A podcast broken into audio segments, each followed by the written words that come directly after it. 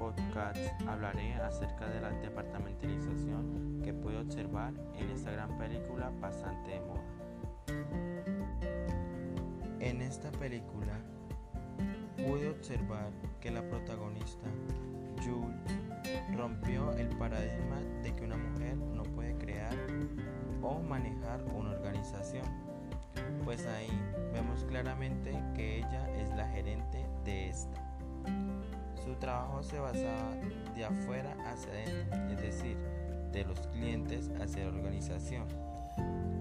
Además, observé que en esta empresa los departamentos no estaban divididos como una empresa cotidiana.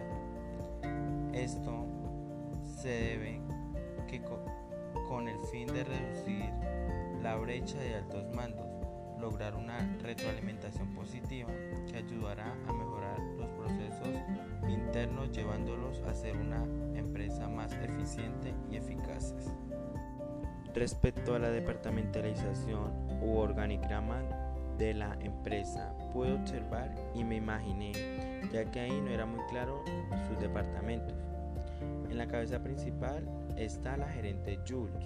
Como asistente administrativo o secretario se encontraba Becky y el señor Ben, que fue ascendido por Jules.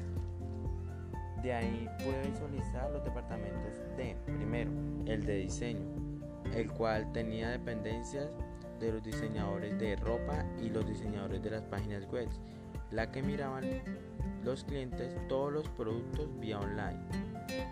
Como segundo departamento que observé fue el de compras o marketing.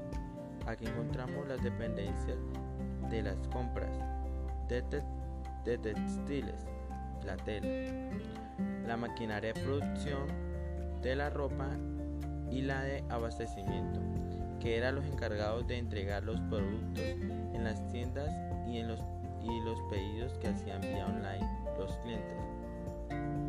Junto a este hay una rama la cual es la de finanzas, la que lleva la contabilidad de la compañía.